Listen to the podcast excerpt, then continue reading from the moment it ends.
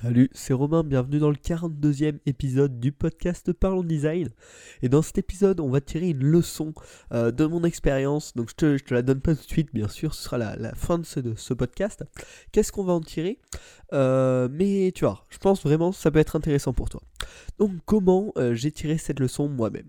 Donc là, je travaille sur un nouveau projet d'application, une application qui s'appelle MyTokens, dont le but est de gérer ce qu'on appelle les airdrops dans le monde des crypto-monnaies. Donc on va pas en parler plus que ça euh, maintenant parce que ça, ça t'intéresse pas forcément. Mais bon, en gros, ce qu'il faut savoir de cette application, c'est que le fonctionnement en arrière-plan, le fonctionnement technologique est quand même assez complexe. C'est un petit challenge technologique sans être un truc fou. Il y a quand même pas mal de. Il y a, une certaine complexité en arrière-plan, mais bien évidemment, le but en tant que designer de l'application, c'est de la rendre super simple à l'utilisation, malgré les difficultés techniques qu'il y a en arrière-plan. Donc ce qui s'est passé, c'est que j'ai imaginé un premier euh, user flow, donc euh, une euh, premier parcours utilisateur, mais qui était assez peu mis au clair. Enfin, j'ai quand même fait bien évidemment euh, un, petit papier pour expliquer mon user flow. J'ai fait ensuite plusieurs wireframes avec euh, les techniques dont je te parlais dans les précédents épisodes, donc en testant euh, voilà, la technique des 8 dessins en 8 minutes. Enfin bref, voilà, je fais pas mal de wireframes. Ensuite, j'ai fait ma maquette et mon prototype. À ce moment-là, ça semblait ok, le fonctionnement paraissait vraiment cool. Et puis, au moment du développement, je me suis aperçu qu'en fait, tout simplement, c'était pas faisable. C'était pas possible. Ben, tout simplement techniquement c'était pas possible que ça marche bien, que ce soit propre, qu'il n'y ait pas trop de problèmes. Euh, voilà, c'était une vision vraiment trop idéalisée du problème. Euh, j'avais un peu surévalué les, possibilités. Euh, et donc, je me suis retrouvé après plusieurs, allez, une, très grosse semaine de design, euh, plus euh, deux bonnes semaines de développement. Allez, non, une semaine et demie de développement. Euh, j'avais vraiment taffé à fond dessus, quoi. Tout le temps que j'avais, je le mettais sur cette application. à me rendre compte que c'était pas possible, il allait falloir recommencer. Donc là, je t'avoue que ça m'a mis un petit coup au moral. J'ai voilà pendant la bonne après-midi là qui a, qui a suivi, je me disais mince, comment on va faire J'ai pris un petit temps de pause, quelques jours. J'ai bien identifié le problème, d'où il venait, et vraiment pendant 2-3 jours, j'ai pas trop touché à l'application, j'ai pas trop touché au projet. J'ai un peu laissé le temps à mon esprit de sortir du focus de l'idée actuelle, du problème que j'avais rencontré. Je savais qu'il allait falloir repartir de loin, mais je me suis dit, on garde un peu de temps de pause, on se repose, on ressort, tu vois, histoire de, pouvoir choper de nouvelles idées. Euh, et puis, quelques jours, donc 2-3 jours après, j'ai recommencé à chercher de nouvelles idées de flow euh, utilisateur, de parcours utilisateur, à l'aide de plein de petits dessins.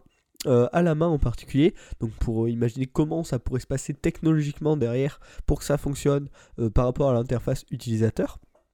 Et après avoir trouvé quelques idées qui me paraissaient pas mal, j'ai utilisé le logiciel Xmind, euh, dont je vous parlerai très sûrement, même sûrement, dans le prochain épisode. Donc si ça vous intéresse, abonnez-vous au podcast pour mettre au clair euh, ce flow utilisateur, vraiment que ce soit, que ce soit simple. Je l'ai fait euh, vérifier par mon partenaire sur ce projet-là. Euh, et ensuite, encore une fois, grâce au logiciel Xmind, j'ai vérifié que technologiquement c'était possible, donc euh, en faisant un graphe bien propre, bien clean, voilà, qui me permettait une vérification simple, lisible, sans souci. Donc voilà, après m'être aperçu que cette fois-ci technologiquement ça allait être possible, je me suis remis à la phase de design classique, donc euh, les wireframes, le prototype. Donc là, encore une fois, tout semblait ok. Et au moment du développement, j'ai vérifié, en effet, ça marche, c'est faisable. Donc je suis en train de terminer de développer euh, cette application. Donc voilà, ça c'était l'histoire euh, qui va mener aux conclusions. Je sais que vous m'avez dit dans les commentaires que vous aimez bien. Euh, d'ailleurs, vos feedbacks sur le podcast sont, toujours euh, appréciables. Donc n'hésitez pas à me, le, donner à, la fin de l'écoute de ce podcast. Mais donc, qu'est-ce que finalement on peut conclure de cette expérience qui m'a quand même fait perdre beaucoup de temps, qui m'a un peu découragé sur le moment, et donc qui a pas mal retardé notre projet? La première chose à retenir, c'est qu'il est important de prendre le temps d'imaginer plusieurs parcours utilisateurs. Euh, donc vraiment euh, sans, sans, wireframe, sans prototype, sans rien. Juste de les imaginer, de les mettre sur papier ou sur ordinateur comme vous voulez, mais pas de les dessiner. Vraiment juste avoir les idées des étapes. Euh, accéder au truc, créer une sauvegarde, créer ceci, talala. Et vraiment avoir plusieurs parcours, les tester, les vérifier. et donc vraiment vous créez plusieurs plan, de, que pourrait suivre l'utilisateur sur votre application afin de bien les vérifier. Ensuite, la deuxième chose importante à retenir, c'est qu'il est absolument euh, nécessaire euh, de vérifier que technologiquement c'est faisable sans que ça devienne un gros bordel. Parce que ça, c'est vraiment important aussi. C'est que derrière, technologiquement, ça doit être relativement lisse. Euh, pas dans le sens où ça doit être super simple, mais dans le sens où ça doit pas être un, un fonctionnement trop complexe qui risque de provoquer de nombreux bugs et qui du coup détruit en fait tout l'intérêt d'un parcours utilisateur. Parce que le premier euh, parcours utilisateur imaginé était vraiment l'idéal, on va dire, pour l'utilisateur le plus simple. Mais avec les, problèmes que ça aurait provoqué, ça serait devenu juste un enfer, un gros bazar. Et donc voilà, c'est vraiment important, euh, une fois que vous avez plusieurs parcours utilisateurs qui pourraient être possibles, de vérifier lequel technologiquement serait le meilleur euh, pour, pour, procurer un bon, une bonne expérience tout simplement à vos utilisateurs. Et ensuite, le dernier point euh, qui est vraiment important, et heureusement que je n'ai pas fait de cette erreur, c'est de absolument, si vous voyez que la solution ne fonctionne pas, repartir de zéro. Si le parcours est mauvais, vaut mieux recommencer à zéro que se dire je vais bidouiller mon parcours initial pour que ça marche. Parce que là, il y a vraiment des gros risques pour l'utilisateur, pour, euh, ben, euh, son, plaisir à utiliser l'application.